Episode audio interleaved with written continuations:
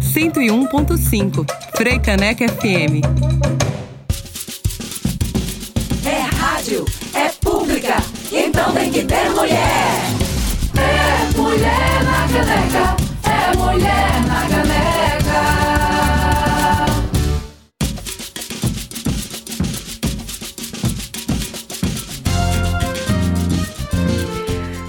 Frecaneca FM 101.5, muito boa tarde. Meio-dia em ponto no Recife está no ar o Mulher na Caneca, seu programa semanal de notícias sob uma ótica feminista. Eu sou Clareana Arocha, é um prazer estar aqui nos estudos da Rádio Pública do Recife. Estamos ao vivo e te convido para seguir conosco até uma da tarde. Muito boa tarde, Clariana. Muito boa tarde a todos os ouvintes e todas as ouvintes da Frecanec FM. Eu sou Inamara Mello e te desejo uma ótima sexta-feira. Seja bem-vinda e bem-vindo você que está nos ouvindo. Nós seguiremos juntos e juntas até uma da tarde, também ao vivo pelo YouTube da Frecaneca. E você pode entrar em contato conosco por lá, enviando sugestões e perguntas para o nosso debate. O que era para ser um dia de comemoração, de relembrar a luta de, das que nos antecederam e das batalhas que ainda precisamos travar, o 8 de março tornou-se um dia distópico. As principais autoridades desse Brasil assustador que estamos vivendo foram responsáveis por falas incrédulas voltadas para as mulheres, que remeteram aos anos da Idade Média. Se já estávamos vivendo um retrocesso de direitos, o que vimos nesse 8 de março se aprofundou. Mesmo indo às ruas, pontuando as nossas pautas e unindo forças para construir um país longe do fascismo, o que as mulheres assistiram foi um festival de atrocidades do governo federal. Com um painel imenso, cor-de-rosa, a primeira-dama do país, Michele Bolsonaro, capitaneou um momento vergonhoso para a luta das mulheres, fomentando a ideia de que nós precisamos apenas de proteção e cuidado. Não uma proteção que inclui acesso digno à saúde, fim da violência, igualdade de gênero fora e dentro de casa, empregabilidade e respeito. Pautas que são fundamentais para um país democrático. O que se viu foi a pura reprodução do patriarcado. No mais fundo do nosso ser, como repetiu o Procurador-Geral da República Augusto Aras, eles creem que nós nos preocupamos apenas em decidir sobre a cor do esmalte ou do sapato que vamos usar. No mundo real, aquele em que as mulheres não estão apenas integradas, mas são mais de 50% da sociedade que tem um poder imenso na decisão do voto, estamos ocupadas em chefiar economicamente muito dos lares, conquistar nossa independência financeira e política, restabelecer nossos direitos e construir, como mostramos nas ruas de todo o Brasil, a revolução feminista. Para repercutir o Dia Internacional da Mulher, o Brasil patriarcal de Bolsonaro e as falas misóginas de suas lideranças políticas, dessa semana, nós abrimos os microfones hoje para a pesquisadora, ativista, feminista e uma das fundadoras do SOS, do Instituto Feminista para a Democracia, Maria Betânia Ávila, e para Mariana Azevedo, que é doutoranda em Ciências Sociais na Unicamp, professora de Sociologia da UFPE, integrante do Fórum de Mulheres de Pernambuco. Quem também participa da nossa entrevista é a jornalista e comentarista de nosso programa, Cláudia Parente. Nos destaques da semana, a Secretaria da Mulher do Recife lança uma série de ações de combate à violência de gênero. Estudo mostra que jornalistas mulheres sofrem um ataque a cada três dias no Brasil com destaque para os ataques desferidos pelo próprio presidente Bolsonaro. E mais, mesmo sob protesto popular, Câmara dos Deputados aprova PL de urgência que libera mineração em terras indígenas e derruba o veto do presidente Bolsonaro à distribuição gratuita de absorventes menstruais. Esses são os destaques de hoje do Mulher na Caneca. Então vamos de debate. Nossa conversa de hoje é sobre a repercussão do 8 de março com Maria Betânia Ávila e Mariana Azevedo. Maria Betânia Ávila é ativista feminista e uma das fundadoras do SOS Corpo, Instituto Feminista para a Democracia.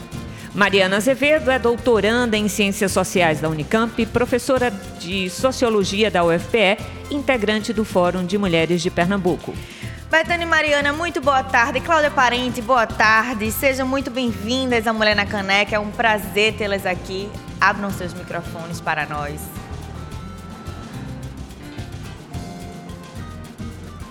Vamos lá, Mariana, abriu. Olá, boa tarde. Boa tarde a todos os ouvintes da Frecaneca. Prazer estar aqui com vocês hoje. Uma honra também estar com Betânia, dividindo esse espaço aqui de debate. É, também queria salientar aqui a alegria de estar aqui com vocês, da Frecaneca. É, Clariana, Inamara, Cláudia. Um prazer também, Mariana. Estamos, estamos juntas aqui, as gerações feministas. Uma alegria estar aqui. Boa tarde também para todas as ouvintes e os ouvintes e ouvintes que estiverem aqui conosco. Claudinha, boa tarde. Boa tarde, boa tarde. É tão bom sim por aqui, né? Eu, eu, fico, eu não dou boa tarde porque como eu me sinto em casa, fica parecendo que eu sou uma convidada, né? Você é uma convidada Mas, especial embora sempre. não esteja, não esteja mais assim aquela coisa de estar ali na bancada sempre, mas eu tô sempre por aqui também, né? Quando, É quando, parte quando do dá, nosso né? programa. Quando abre um espaço. Agora é essa. isso Bom, mas então vamos lá. Betânia, Mariana, a gente não tem muito o que esperar de Bolsonaro. Já se sabe que ele é misógino até o último fio do cabelo, né? Mas o que a gente viu essa semana foi uma enxurrada de frases preconceituosas vindas dos diversos representantes de órgãos governamentais. Augusto Aras, Damares, Michele Bolsonaro, enfim, tivemos declarações completamente dissonantes da realidade, do papel das mulheres na sociedade e de tudo que nós conquistamos até agora. Como é que vocês analisam este momento do 8 de março, século 21, ano de 2022? Betânia. Olha, eu, eu acho que esse momento mostra o tamanho do confronto que nós do movimento feminista temos, a profundidade do que é, que é esse governo patriarcal. E a gente não podia esperar outra coisa. Claro que no 8 de março chama a atenção porque concentra. O 8 de março é dia de luta e é um dia que, vem, que é instituído na luta do movimento feminista. Mas não é um dia de, de milagre, nem de mágica. Então, um governo machista, homofóbico, racista, é, que a única coisa que faz é ameaçar, destruir, devastar. O que, é que pode se esperar deste governo, né? tanto da, da, da- presidência da República, como de tudo que ele instituiu como, como assessor, como ministro? Todo mundo que falou foi escolhido por Bolsonaro, fazem parte da sua, do seu entorno.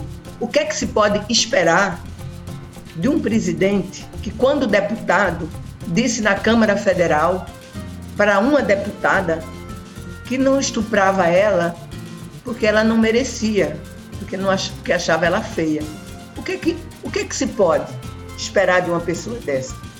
Ele apenas revelaram né, para uma, uma, uma, um setor da população que eles acham que se mantém conservador e que o, o qual o qual eles querem de qualquer maneira controlar para as eleições e foi um aparecimento para as eleições, tá certo? Porque eles nunca apareceram desse dia, apareceram agora com essa catástrofe para essas eleições. Mas essa catástrofe é cotidiana. Toda vez que a Damares fala, toda vez que o Bolsonaro fala, toda vez que os ministros falam, eles dizem absurdo, só que ali foi concentrado. Né? Mas essa é a profundidade do horror patriarcal, capitalista, racista, homofóbico, que está instalado é, na, na, presidência da República. E o mais trágico é que eles foram eleitos. Então, Exatamente. nós temos muita luta, muita luta na rua, muita luta nas ideias, temos que pensar muita coisa, construir muita teoria crítica, muita análise crítica e fazer muito programa feito esse. Né? Temos que expandir nossas vozes, nossas vozes críticas. Mariana, esse absurdo todo. Acompanho muito, né, o que vocês já falaram, que a Betânia também colocou, que não dá para esperar nada diferente desse governo e de todo mundo que compõe, né, essa, essa força política aí reacionária, fascista que está no poder. né? E eu entendo muito, né, que essas falas eh, polêmicas, né, que chamam a atenção do que o Bolsonaro e sua, seus companheiros e companheiras lá, né, fazem, tem muito a ver também com alimentar eh, essa pequena parcela da população que ainda apoia ele, né? Ele vive disso, né? As pesquisas eleitorais todas apontam eh, sua né, derrota, eh, talvez até no primeiro turno das eleições, tomara que assim seja, é, e ele tem que alimentar essa, essa parcela da população mais radicalizada que continua apoiando ele, aqueles 20, 20 e poucos por cento, né? Para que ele consiga chegar no segundo turno e consiga fazer uma campanha mais violenta ainda, né? Então, eu acho que é, isso aí anuncia também a campanha política que vai vir, a campanha eleitoral difícil, violenta, misógina, racista, que a gente vai ter pela frente. Então, eu acho que é um cálculo também, né, de manter aquela base que ele tem para conseguir chegar no segundo turno. E a gente sabe que as suas táticas não são nada democráticas, nada limpas, né, na eleição. Então, essa base aí fiel dele vai ser importante para ele chegar no segundo turno. E como Betânia falou, né, as mulheres elas têm consciência disso e estão o tempo todo, né, no 8 de março, denunciando é, esse governo desde que ele chegou ao poder, né?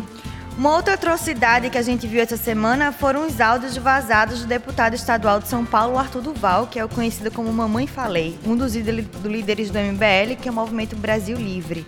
O deputado tinha viajado para a Ucrânia para fazer coquetéis Molotov junto ao exército ucraniano e terminou vazando um áudio que ele havia enviado a um grupo de amigos que, entre os outros absurdos impronunciáveis, dizia que as ucranianas eram fáceis porque eram pobres. A repercussão foi imediata e justa. Ele está ameaçado de perder o mandato, precisou se desculpar, diz que está com medo de sair de casa e foi cancelado pela classe política. Como é que vocês enxergaram a gravidade desse caso? Essa reação foi justa?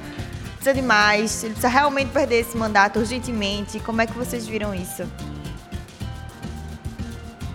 É, assim, acho que a, que a reação é justa, espero que realmente ele perca é, o mandato, né?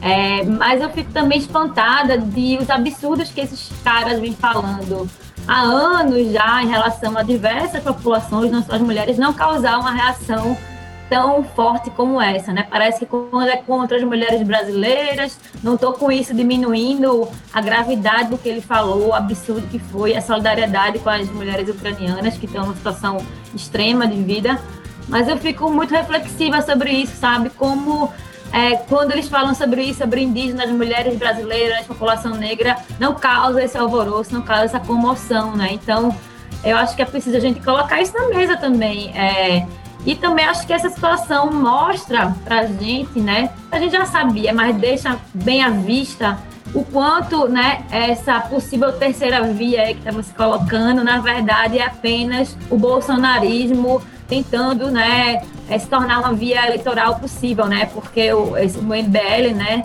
é, abandonou o Bolsonaro, é, apoia a candidatura do Sérgio Moro, e a gente vê ali, né, que no frigir dos ovos é tudo a mesma, a mesma coisa, coisa, todo né? mundo que está é, contribuindo para o Brasil tá nessa situação que a gente está, né? Então, acho que foi útil nesse sentido, de mostrar que é tudo, né, a mesma coisa. Mariana, só antes que Bethany responda nessa linha que você falou, puxando para as mulheres brasileiras, a gente tem que lembrar que em 2019 Bolsonaro falou para quem quisesse ouvir que quem quisesse vir fazer aqui transar com as mulheres brasileiras que ficasse à vontade. A gente não pode esquecer disso. Não tem muita diferença. No final das contas, também, eu acho que o que é chocante no caso do Arthur Duval é que você imaginar que alguém vai para outro país, né, se aproveitar de mulheres extremamente vulneráveis, é querer fazer turismo sexual em meia guerra. Você fica pensando que tipo de, de ser humano, se é que é humano, é esse. Mas em 2019, a gente tem que lembrar que Bolsonaro fez um comentário estimulando o turismo sexual aqui no Brasil, né? As pessoas têm que lembrar disso, né, também. Só para complementar, desculpa a interrupção. Né, então, eu, eu queria também ir por aí, quer dizer, o, ele foi eleito nessa convulsão trazida pelo Bolsonaro, que foi também construída. E ele é do partido do Moro, que foi quem inventou a Lava Jato, tá certo? Que destruiu grande medida a economia do Brasil, as eleições. Então, não podemos esquecer a história que nos trouxe até aqui.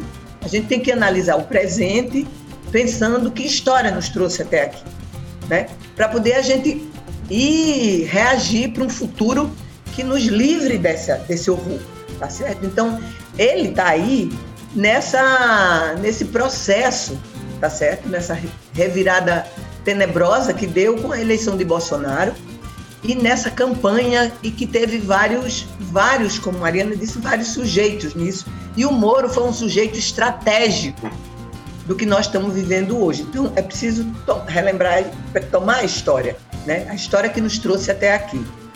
A segunda coisa que eu queria dizer é o seguinte: esse cara, além de tudo, como deputado, ele foi como missão humanitária. Fazer coquetel dizer, molotov do outro lado do mundo. Gente, gente, essa pessoa, tá certo? Ele não, não só ele é um machista quanto mais, um horror, mas essa pessoa ela não tem o menor sentido de humanidade, de empatia com a dor. Quer dizer, esse cara é um fascista. Porque é isso, tá certo? É a destruição do outro. Como é que, como é que um cara pode dizer uma história daquela com as mulheres que são fáceis porque são pobres, que estão numa fila de guerra, que estão numa fila de um momento de né? guerra. Né? A pessoa deixando tudo para trás, né? Tentando, quer dizer, a guerra em si já é uma coisa tenebrosa. A guerra é sempre uma relação de poder.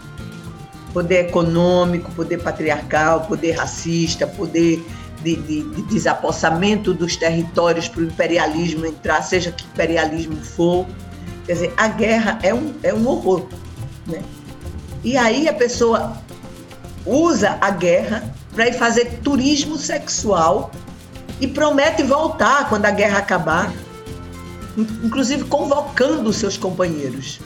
Então, eu acho que a reação é, nos mostra que as coisas já não passam assim, mas ela é muito pequena para o tamanho do horror que foi.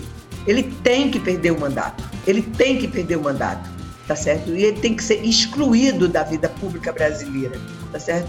É, é monstruoso isso que ele disse, é monstruoso isso que ele fez, tá certo? E eu acho que vale a pena a é. gente, inclusive, é, lembrar também que o pedido de desculpas dele é um pedido absolutamente é, desprovido de, de qualquer sentido de verdade ou de arrependimento, até porque a gente precisa entender que este é o pensamento dessa turma. Assim, outro dia, um integrante também do MBL defendia ali a legalização de um partido nazista. Então, é um pensamento Exatamente. estruturado, não é uma coisa que ele fez por deslize, porque é um moleque, porque é um irresponsável. É um pensamento também político. Exatamente. É um pensamento de quem defende o nazismo. É um pensamento de quem, assim, é aquele canalha da pior espécie que a gente não pode sequer é, entender por que está hoje na, na vida política, e, e né? embrulhado com esse discurso contra a corrupção, né? Como se, ah, não pode roubar, mas pode fazer turismo sexual com mulheres na guerra, pode apoiar nazismo, mas não roubar não pode. Mas é, é muito, é muito devastador. Claudinha, entre no debate, sua pergunta. É, eu queria, eu queria trazer a, a nossa presidenta Dilma aqui para discussão, né? É, Recentemente, na live do Instituto Lula, agora no Dia da Mulher, Dilma afirmou que a pesquisadora Perla Ide da Silva fez um levantamento de 3 mil comentários direcionados a ela, ex-presidenta, na página do MBL. Nesse MBL aí nazista que vocês estão falando, as palavras que mais usaram se Dilma era prostituta, louca, burra, nojenta. Hum usavam frases do tipo vai para casa, vai lavar roupa, mas não houve repercussão em nenhum segmento da mídia, diferentemente da repercussão que houve agora com o caso das mulheres ucranianas. Manuela Dávila também se pronunciou sobre a violência política que tem enfrentado todos esses anos, muitas vezes vinda do próprio MBL, que foram direcionadas também à sua filha, à sua família, sem que a repercussão na imprensa tivesse a altura. Na live, Dilma argumenta que essa onda misógina não é apenas pelo fato de dela ser mulher, mas de ser, é, um, mas de ser uma mulher que tem um projeto transformador da sociedade. Foram inúmeros xingamentos que ela recebeu durante o mandato e no processo de impeachment, e que foram reproduzidos pela mídia.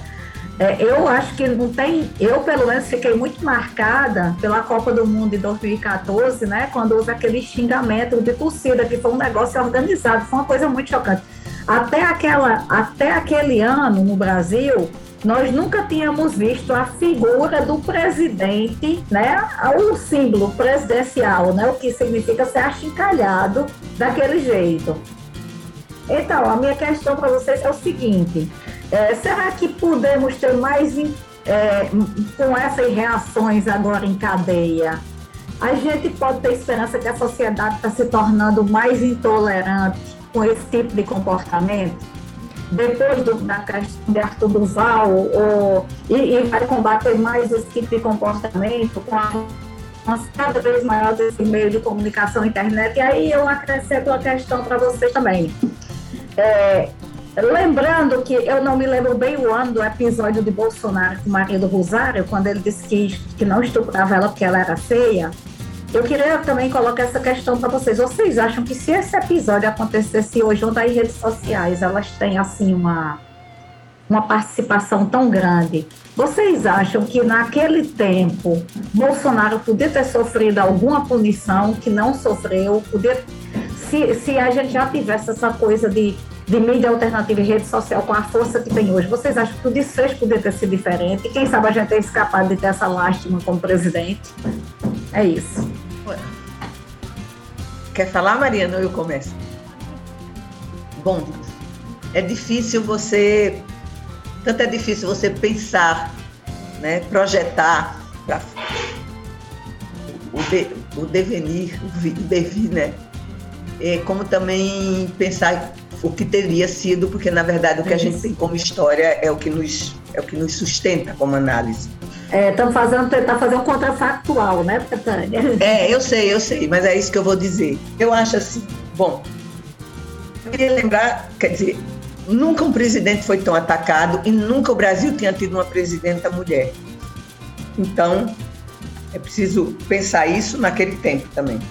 A outra coisa é que a violência sexual, o machismo, são armas da política. A desqualificação das mulheres é uma arma política que se torna extremamente violenta no período eleitoral. Sobretudo contra as mulheres, Cláudia, é isso que você falou, as mulheres que querem transformar a sociedade e não aquelas que são herdeiras dos patriarcas. Porque a gente tem toda uma linha de, de mulheres na política também que vem, não que elas não tenham direito, porque o direito é de todas, mas elas são herdeiras né, dos patriarcas que, quando, que vão dando sequência familiar. É, o que eu acho é que o seguinte, aquilo ali já era a combustão, a construção dessa eleição, tá certo? Então estava tudo sendo envenenado, né? E a, e, a questão da, da, da, e a questão das mulheres, a questão da população LGBTQI, a população negra, indígena, eram partes centrais nessa construção terrível é, que, que foi feita nesse, nesse, nesse processo.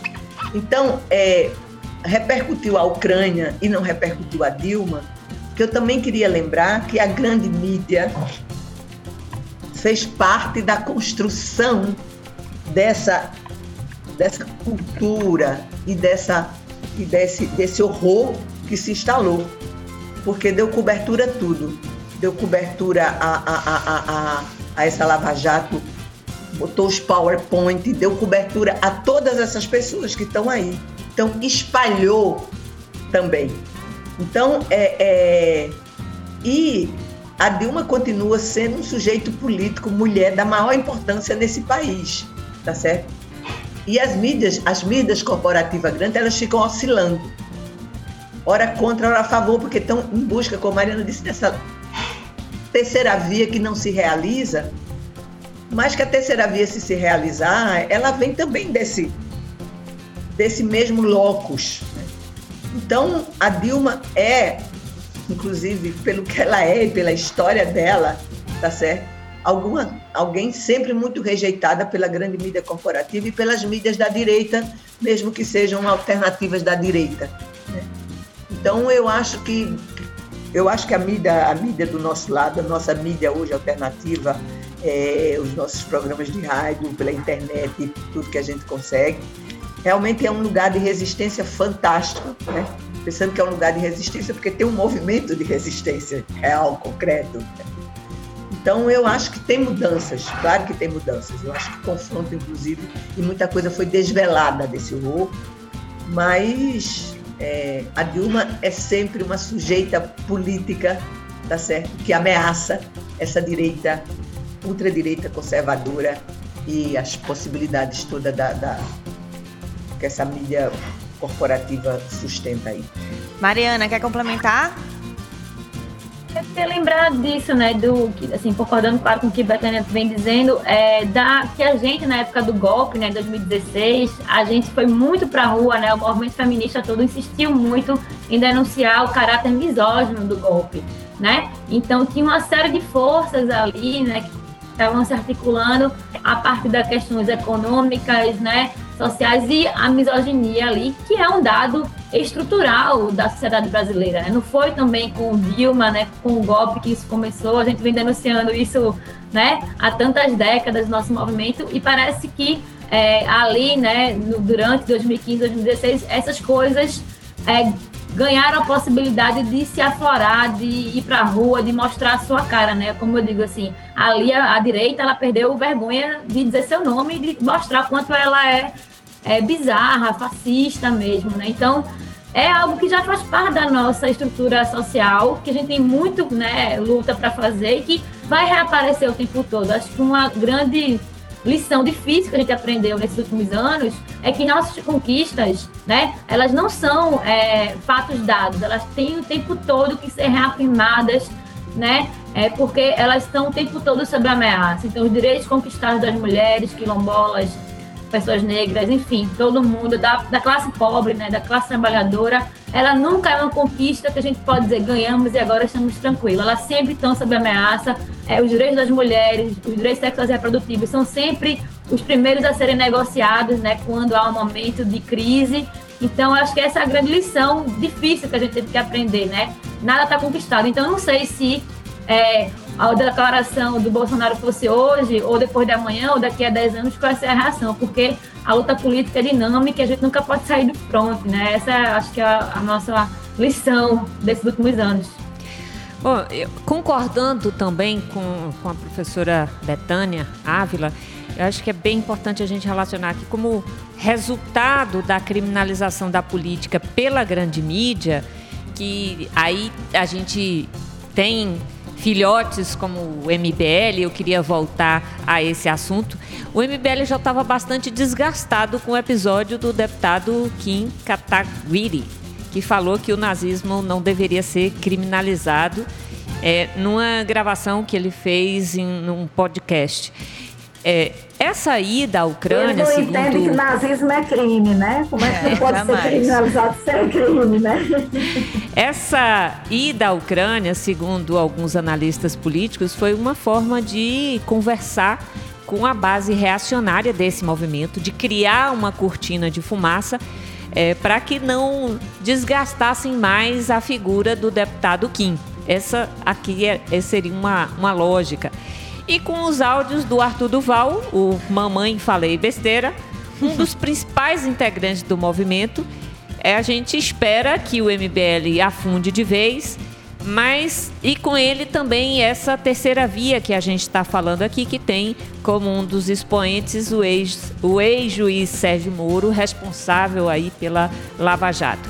Aí eu, eu queria, eh, neste cenário, perguntar a vocês se a gente retorna a uma situação de polarização sem a terceira via, tendo de um lado Bolsonaro, eh, os bolsonaristas, versus uma unidade popular, uma frente política que se, se amplia, que se monta para enfrentar isso. Este, a gente pode considerar essa polarização. para vocês, existe alguma chance que esse é, que a gente chegue neste, desta forma até as eleições?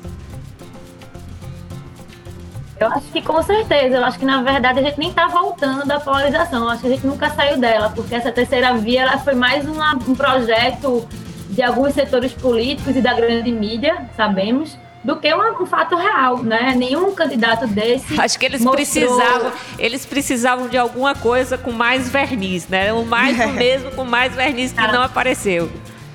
Porque o que acontece, né? Depois do governo Bolsonaro ter, ou ter sido, ter sido essa tragédia que foi, não dá mais para a grande mídia é, se fingir que não é contra o Bolsonaro, assim, né? Que tem alguma ressalva, pelo menos, em, em relação à sua figura. Então, foi necessário criar uma alternativa que né, é, impedisse a, o retorno muito possível aí do PT, do Lula, enfim, ao poder.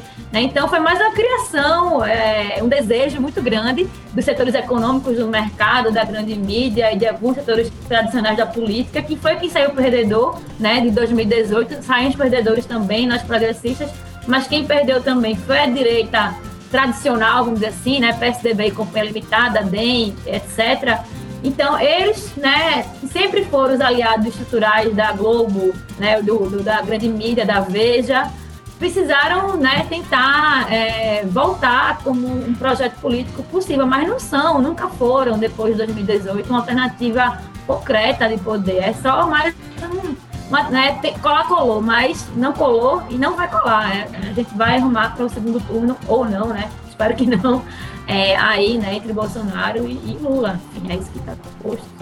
Betânia. Então, eu só queria lembrar uma coisa, na, na, seguindo aí a Mariana.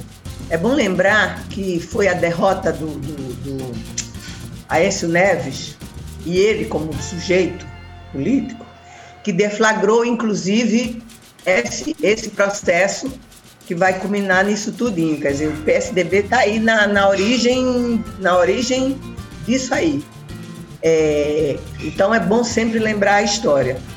A outra coisa é o seguinte: eu acho que é, os movimentos sociais, os movimentos do campo, o MST, é, as mulheres camponesas, o movimento negro, o movimento feminista, o movimento indígena, o movimento da classe trabalhadora é, como um todo, sempre denunciaram, sempre mostraram o tamanho da profundidade da exploração, da dominação, dos preconceitos, das homofobias, dos racismos, do machismo.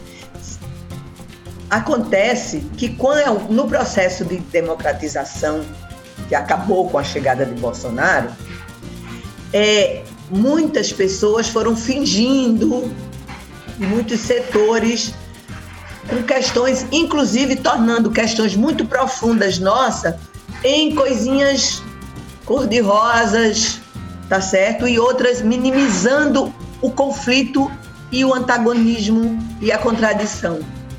É como se todo mundo, todo mundo vai ter um lugar, não sei o que, a própria, a própria emissora de televisão, que é a, a, da, a do PowerPoint, ela é mestre para fazer isso, né? Esse feminismo às avessas dela e tudo mais.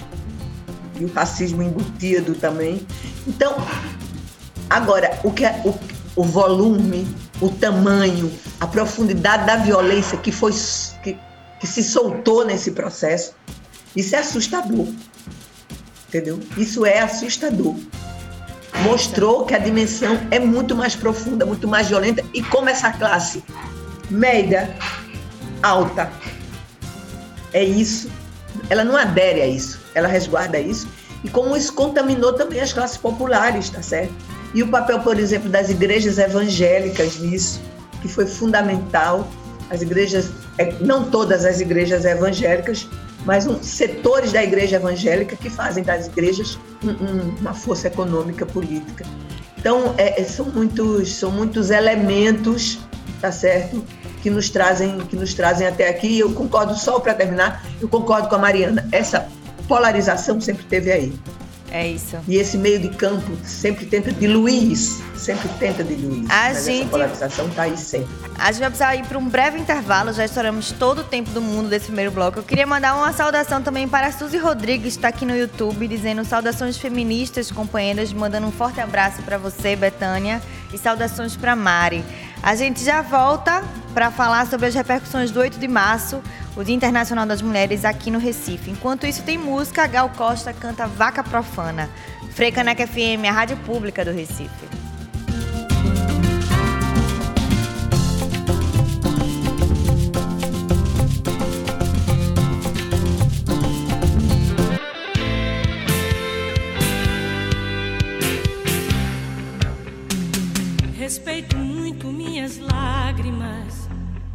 mas ainda mais minha risada. Escrevo assim minhas palavras, na voz de uma mulher sagrada. Vaca profana, põe teus cornos pra fora e acima da manada. Vaca profana, põe teus cornos pra fora e acima da manada. Dona de divinas teus.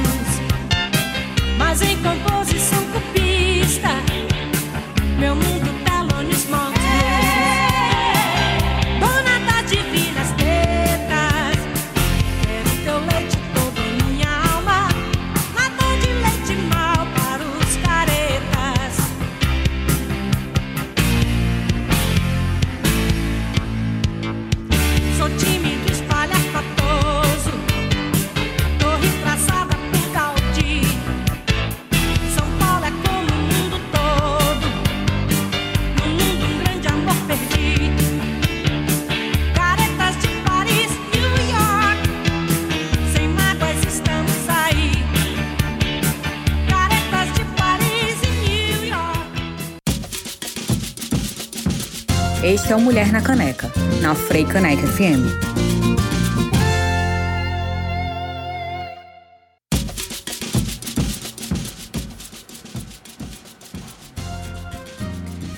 Estamos de volta com Mulher na Caneca, aqui na Frecaneca FM 101.5. Nós acabamos de ouvir Gal Costa cantando Vaca Profana. Para você que chegou agora aqui na rádio e no YouTube, nosso bate-papo de hoje é sobre a repercussão do 8 de março, o Dia Internacional da Mulher, aqui no Recife. E quem está conosco hoje é a pesquisadora, ativista feminista e uma das fundadoras do SOS Corpo, Instituto Feminista para a Democracia, Maria Betânia Ávila. Também com a gente a Mariana Azevedo, que é doutoranda em Ciências Sociais na Unicamp, professora de Sociologia da UFPE, integrante do Fórum de Mulheres de Pernambuco. Cláudia Parente, sua pergunta. É, Mariana, Betânia, voltando aqui um pouquinho ao passado, em 2013 acompanhamos os protestos nas ruas que começaram com algumas demandas justas, né? E foram estrategicamente apropriadas pela extrema-direita. Aliás, eu costumo dizer que foram os 20 centavos mais caros da história do Brasil, né? Toda vida eu fico me lembrando. Não é mesmo. por 20 centavos. Pensa nos 20 centavos que eu teria pago para não ter passado por isso, né? Foi mesmo, Cláudia. Então, lá se podia tudo. O que importava era ser antissistema ou ser contra o PT, né? A gente só foi entender isso um pouco depois, né? Algum, algum de nós. E com isso, personagens políticos tiveram palco para falar muitas inverdades. O resultado, o resultado direto daquilo tudo foi a eleição do Bolsonaro. Político que há 30 anos ocupava espaço de poder político, mas que ganhou com o discurso antissistema. De 2020 para cá, com a chegada da pandemia, a sociedade foi percebendo que ser anti-ciência, ultrapassar o convívio mínimo civilizatório, criar gabinete de ódio, além de matar pessoas e criar inimigos imaginários, não faz bem para ninguém, para nenhuma sociedade. Como, como vocês veem esse Brasil de 2018 e o de agora? O de 18 que elegeu Bolsonaro e o Brasil de agora depois de Bolsonaro e de dois anos de pandemia. Amadurecemos? Será que existe espaço para figuras tão extremistas como Bolsonaro? Ou ele e seus seguidores vão ficar restritos a uma pequena parcela da sociedade? A gente sabe que assim sempre vai ter uma pequena parcela da nossa sociedade que será fascista, infelizmente. Vocês acham que a gente aprendeu alguma coisa de 2018 para cá? A gente pode ter esperança de a gente, como sociedade, ter evoluído um pouco? Quem começa, Olha, Betânia? Vou começar. Tá bom. Olha, eu acho que a gente o que a gente fez foi nos manter na luta. Isso a gente se manteve na luta. Né? Eu acho que essa luta tem que ganhar mais volume e mais articulação, porque o que está do outro lado é, é peso pesadíssimo. Agora veja, eu queria dizer uma coisa rápida. Eu- a pandemia não é algo que acontece assim como extravagância do mundo. A pandemia é um resultado desse sistema devastador, tá certo? Que devasta a natureza, que devasta as vidas humanas. Eu Isso. sempre faço questão disso. Isso. Me parece que é algo Verdade. no é resultado. Sobrenatural, né?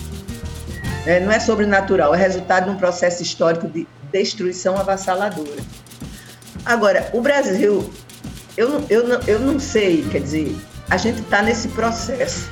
E eu sempre digo que o nosso, que eu espero que o nosso ano novo seja outubro de 2022, que em outubro a gente tenha um ano novo. Então, eu não sei, eu não posso dizer. O que eu posso dizer é que há muita resistência, tá certo? Que a direita mais tradicional, que quer se afastar dessa extrema-direita fascista, não está encontrando um caminho. Então vai, vai depender de, de muito jogo político pelo alto, né? porque como diz, como diz é, é, é... esqueci, ah, ai, meu querido sociólogo, o Fernandes, o quer dizer, no Brasil, Florestan Fernandes, da mudança pelo alto. Florestan Fernan- Fernandes, no Brasil, tudo se faz pelo alto, né? Os momentos de- centrais se faz pelo alto. Isso. Pelo alto, quer dizer, entre as elites. Tem a participação popular. Mas, exatamente. Mas eu agora vai depender de se ganha força a nossa capacidade de resistência. Vai depender de qual acordos vão fazer, se vão encontrar essa terceira via, se o bloco de, de, de, de- de- o bloco que polariza Bolsonaro vai crescer, mesmo com tendo que aceitar é, pessoas que participaram, inclusive, do golpe. Então, é, tem muitas circunstâncias que estão sendo tecidas, construídas, que, que, que vão indicar. Quer dizer, o que 2018 fez foi justamente o que aconteceu em 2018 foi justamente consequência do que foi tecido antes, né? Como como como força política, como dominação. Então eu acho que tem reação agora. Eu acho que tem muita análise que mostra o que é esse horror, o que a pobreza aprofundou, tudo que a Amazônia destruída, as mulheres perseguidas, os negros, a, a juventude negra morrendo aí todo dia é, de assassinato explícito, né? a homofobia tenebrosa. Então, tudo isso está aí, tudo isso está analisado. O lado de cá está na resistência. Agora, é difícil saber, sempre, inclusive no Brasil, com esse jogo de poder e num país que a força militar é sempre uma presentificação na hora das, das Isso. decisões políticas do país. Então tem muita, tem muita coisa em jogo. A única coisa que eu posso dizer, Cláudia, a gente tem que nos manter. A luta é todo dia. A gente tem que nos manter na luta, na organização e crescer na resistência. Mariana, É, assim, eu também, assim, eu vou ser sincera, estou esperançosa assim que o nosso ano novo aconteça em outubro, mesmo é, sabendo dos desafios que estão postos aí, né, que, que Betânia colocou. É, mas eu acho que essas movimentações pelo alto estão acontecendo, a gente está vendo aí as articulações, né?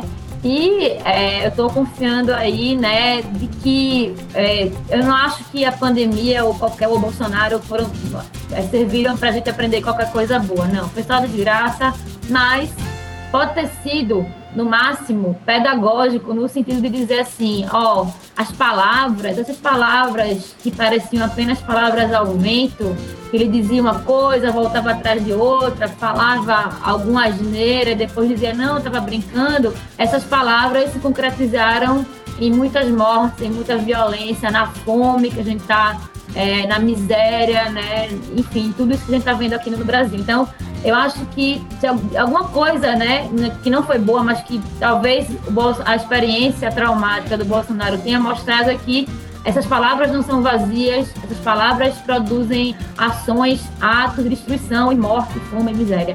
Então, eu acho que essa eleição vai ser isso, né? Essas, essas falas, essas aventuras aí vão ficar é, em segundo plano. E como a Betânia falou, a gente continua na luta, na resistência. Eu me lembro muito da imagem muito, muito marcante para mim, foi 2019, primeiro 8 de março, após é, a eleição do Bolsonaro, eu tinha acabado de voltar para Recife para fazer pesquisa e tal. E a sala apinhada de mulheres, na primeira reunião, tinha mais de 160 mulheres reunidas e com aquela sede de vingança, né? aquela sede de ir para a rua e mostrar todo o nosso potencial. Então, eu espero muito que é, a eleição, enfim, o que venha pela frente né, durante esse ano, é, consiga é, expressar toda essa revolta, toda essa insatisfação que a gente vem é, expressando a cada 8 de março, né? Acho que a gente pode falar também das coisas boas aí, no sentido de que a gente segue firme na luta, que o 8 de março, eu acho que ele revela, né? É, a nossa vontade de transformação, que nunca cessou, o 8 de março sempre foi, sempre vai continuar sendo um dia de É luta, apesar revigorante, de né? tudo, Revigorante né? pra rua nesse dia, assim. Você vê aquelas mulheres Ele tem traduzido, assim. é, traduzido essas insatisfações, né? O lema dessa, desse, desse 8 de março de 2021 foi pela vida de todas as mulheres, abaixo Bolsonaro, abaixo a fome, abaixo o racismo, a transfobia. É, Então, assim, eu tô esperançosa, é, mas a gente sabe que o desafio é grande e eu concordo com Betânia que né, as forças militares, o horizonte de talvez um novo golpe não pode ser descartado. Por isso que eu tenho muito desejo que a gente consiga eleger, né, é, resolver essa eleição na primeira, na primeiro turno e eleger um parlamento que apoie esse outro projeto de sociedade, porque não adianta a gente eleger presidente, governador e não eleger deputados, deputadas, senadoras, né, que apoiem esse projeto político. A gente sabe também o que aconteceu em 2016 foi muito reflexo, né, dessa falta de alinhamento entre parlamento e, e executivo. Então a gente tem que pensar muito sobre isso. A gente esquece às vezes, né, é, no Brasil sobre Mariana, sobre isso. eu quero muito me deixar contaminar por esse seu otimismo, pela sua esperança. É, mas às vezes eu fico nesta dúvida se a gente amadureceu, viu, Cláudia? De 2018 para cá, vindo aqui para a rádio, eu vi uma quantidade enorme de outdoors com elogios a Bolsonaro, citado ali como líder do Brasil Livre. Assim, na altura do campeonato, Ele isso me assusta bastante um tal movimento lá.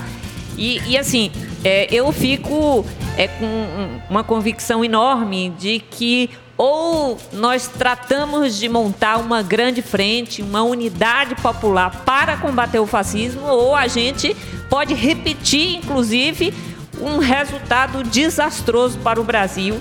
E eu acho que é muito importante a gente ter atenção a isso. Tem que ter unidade, tem que estar todo mundo junto para a gente, de fato, viver este ano novo que a Mariana nos, nos promete aqui. Eu espero que a gente, de fato, chegue lá. Mas eu quero aqui voltar a falar do 8 de março, é, que a Mariana também citou. Eu acho que as milhares de mulheres que foram às ruas no Recife com essa pauta, essa pauta contra o fascismo, o combate à fome, principalmente o fora Bolsonaro. O SOS estava presente, assim como ao lado de outros movimentos é, que puxaram esse ato. E aí eu queria que a, a Betânia falasse dessa organização, desse movimento feminista pujante, revolucionário, de luta que nós temos em Pernambuco e no Recife. Betânia. Olha, é, eu queria só lembrar uma coisa maravilhosa também, que essa reunião que a, que a Mariana falou em 2019 foi num lugar muito especial. Foi naquele salão enorme do primeiro andar do, do Armazém do Campo do MST. Também eu acho que isso, isso mostra também as unidades dos movimentos. E... Então, olha, eu acho que o movimento feminista em Pernambuco é um movimento histórico e sempre com muita força, com muita luta. Eu acho que Pernambuco tem uma história de luta. E o feminismo daqui, de fato, tem, é um feminismo que se coloca no cenário nacional e no cenário latino-americano, tá certo? Como um, um feminismo forte de resistência e também de muitas de muitas ideias, né? de muitas ideias críticas que eu acho que alimentam também o feminismo aqui e o feminismo nacional. Muitas articulações feministas existem, em Pernambuco, inclusive, tem é, é, os diversos setores do feminismo em Pernambuco estão associados a essas grandes articulações. Eu acho que o 8 de março tem sido um momento de mostrar essa, essa, essa capacidade essa resistência, mas é um, é um trabalho cotidiano, é um trabalho nas, né, com todas as companheiras. Eu acho que cresce, e isso é esperançoso. O que se espalha é o movimento popular de mulheres, na sua pluralidade, tá certo? E que é um movimento que pode, de fato, transformar. Então, isso é uma coisa em Pernambuco forte e no Brasil forte. Então, eu acho que, que isso é uma coisa que nos dá muita esperança para esse ano novo de outubro e para frente, né? Porque não é só outubro, é para frente também, o que, é que a gente vai construir depois. Eu também quero uma. Estou defendendo uma unidade, quero uma unidade, eu quero alguma coisa que nos dê um patamar para a gente continuar na luta, para a gente crescer. E para esse confronto, agora só para terminar, é preciso a gente se preparar, porque as eleições do lado eles vão trazer muita violência para essas eleições. É isso. Tá certo? É isso. E é essa, essa, são essas as armas dele: a violência e a devastação. Betânia e Mariana, muitíssimo obrigada pela participação de vocês no Mulher da Caneca. Nós estaremos todos os tempos, nós ficaremos horas aqui conversando com vocês. É isso, voltem sempre. Betânia, é sempre uma honra imensa tê-la aqui. Viva o SOS, esse lugar maravilhoso de sempre. Nossos microfones estão sempre abertos para vocês. Voltem sempre. Muito obrigada, então, a professora Betânia, também a professora Mariana. A gente se despede ouvindo é, uma música, a música de Mariana Nolasco cantando para todas as mulheres. Frei Caneca FM, a rádio pública do Recife.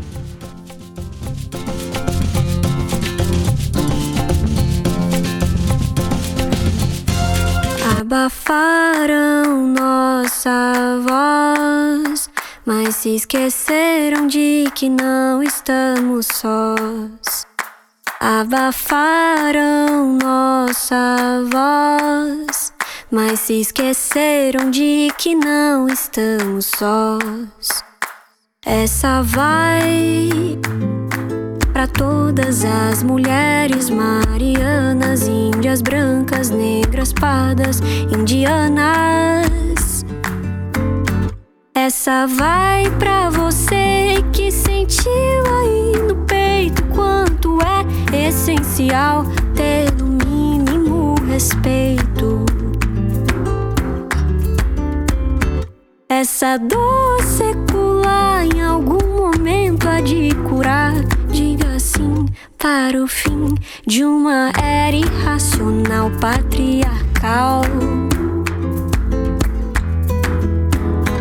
Abafaram nossa voz, mas se esqueceram de que não estamos sós. Abafaram nossa voz, mas se esqueceram de que não estamos sós. Então eu canto pra que em todo canto, encanto de ser livre de falar, possa chegar, não mais calar. Então eu canto pra que em todo canto, encanto de ser livre de falar, possa chegar, não mais Este é o Mulher na Caneca, na Frei Caneca FM.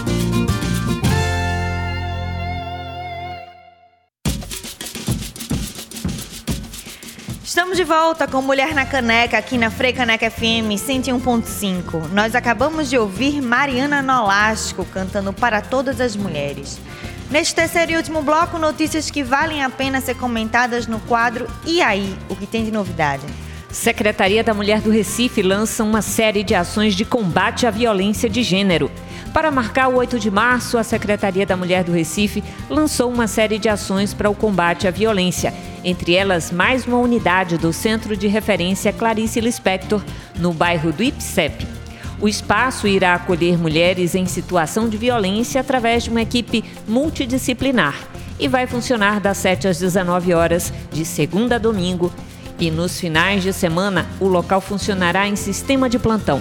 Já a Brigada Maria da Penha vai ampliar sua capacidade de atendimento, passando de dois, duas unidades com 12 brigadistas no total. A Prefeitura também encaminhou à Câmara dos Vereadores e Vereadoras do Recife o projeto de lei que cria o Auxílio Municipal de Transferência de Renda, denominado Cria Esperança. O benefício é destinado à transferência direta de renda para crianças e adolescentes cujas mães ou responsáveis legais foram vítimas de feminicídio. Acho que iniciativas da maior importância e que a gente saúda aqui parabeniza esse trabalho. Exatamente. Jornalistas mulheres sofrem um ataque a cada três dias no Brasil, com destaque para os ataques desferidos pelo próprio Bolsonaro, mostra estudo a coluna da Mônica Bergamo na Folha do dia 7 de março. O mapeamento feito pela Associação Brasileira de Jornalismo Investigativo, a ABRAGE, mostra que o Brasil registrou no ano passado um aumento de 79% no número de ataques contra mulheres jornalistas ou com viés de gênero. Ao todo, foram 119 ocorrências desse tipo, o que corresponde, em média, a um episódio de violência a cada três dias. Entre as jornalistas mais atacadas estão a apresentadora da CNN Brasil, Daniela Lima, a repórter da Folha, Patrícia Campos Melo, e a colunista do UOL, Juliana Dalpiva, entre outras. O levantamento ainda revela que 52% dos autores identificáveis por trás dos ataques eram autoridades públicas. Nesses segmentos, os que mais agrediram mulheres jornalistas foram o presidente Jair Bolsonaro e o deputado federal Carlos Jordi, da União do Rio de Janeiro, com oito ataques cada um. O vereador Carlos Bolsonaro, do Republicanos do Rio de Janeiro, e o assessor especial da presidência, Tércio Arnold Thomas, contabilizando sete ataques cada, e o deputado federal Eduardo Bolsonaro, do União de São Paulo, responsável por cinco outros ataques. Segundo a Abrage, 95% dos autores identificáveis dos episódios de violência eram homens. 68% das agressões se iniciaram no meio online e 60% dos casos envolveram a cobertura política. Os termos mais utilizados nos insultos às profissionais fazem referência a aspectos de gênero, como vagabunda, puta, fofoqueira, e a supostos vieses ideológicos das jornalistas, como militante, esquerdista, comunista. É esse o presidente da República, né? É sempre bom lembrar quem é esse homem todos os dias. A outra notícia é que, mesmo sob protesto popular, a Câmara dos Deputados aprova PL de urgência que libera mineração em terras indígenas. A Câmara dos Deputados aprovou no dia 9 um requerimento de urgência na tramitação do projeto de lei 191 de 2020, que libera a exploração de minérios em terras indígenas, incluindo áreas habitadas pelos chamados povos isolados. Foram 279 votos favoráveis, 108 contrários e 3 abstenções. A proposta agora será submetida a um grupo de trabalho e, se o mérito da matéria for validado pelo relator, o PL segue para análise em plenário.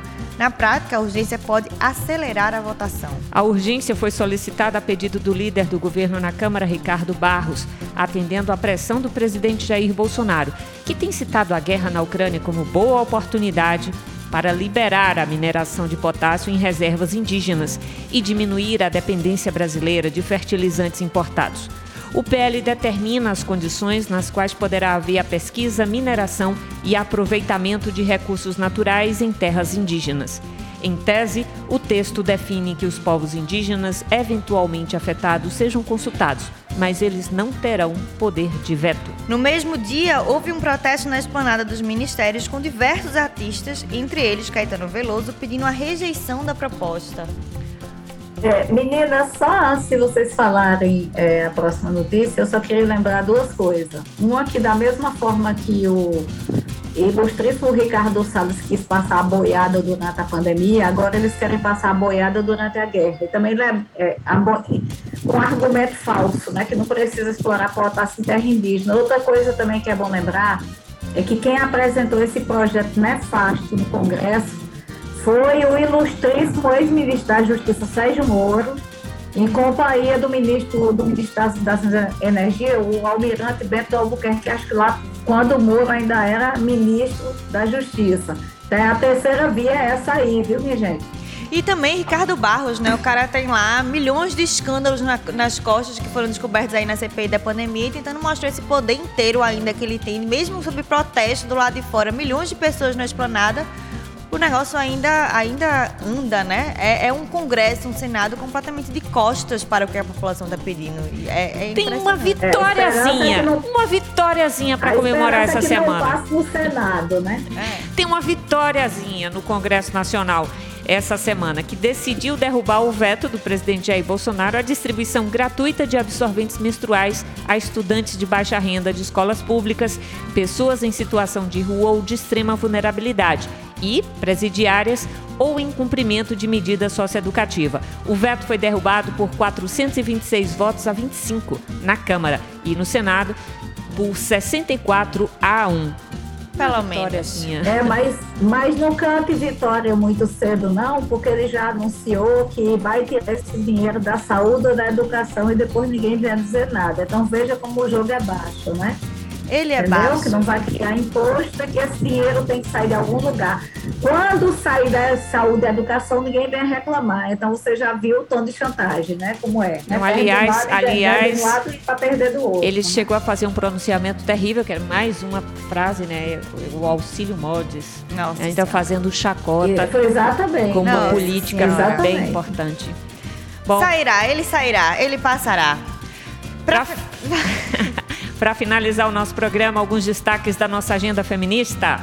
Sete anos depois de estrear e dois anos afastado do público em decorrência da pandemia, o espetáculo Soledad, A Terra é de Fogo Sob Nossos Pés, da atriz Hilda Torres, reencontrará os palcos pernambucanos no próximo sábado, às 19 horas, no Teatro Hermílio Borba Filho. Os ingressos custam 40 inteira e 20 e meia e podem ser comprados pelo Simpla.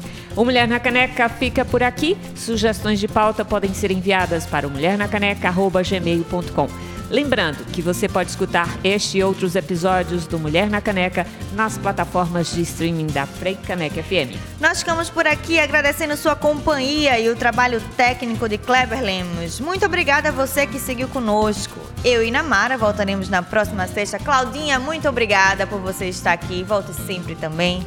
Afinal, Prazer. se é rádio, Se é pública, Que é pública. tem, Tem que ter mulher.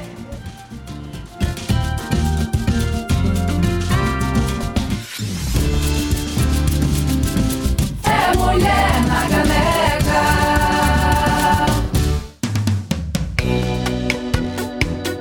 Cento e um ponto cinco FM. Há cinco anos tocando Recife.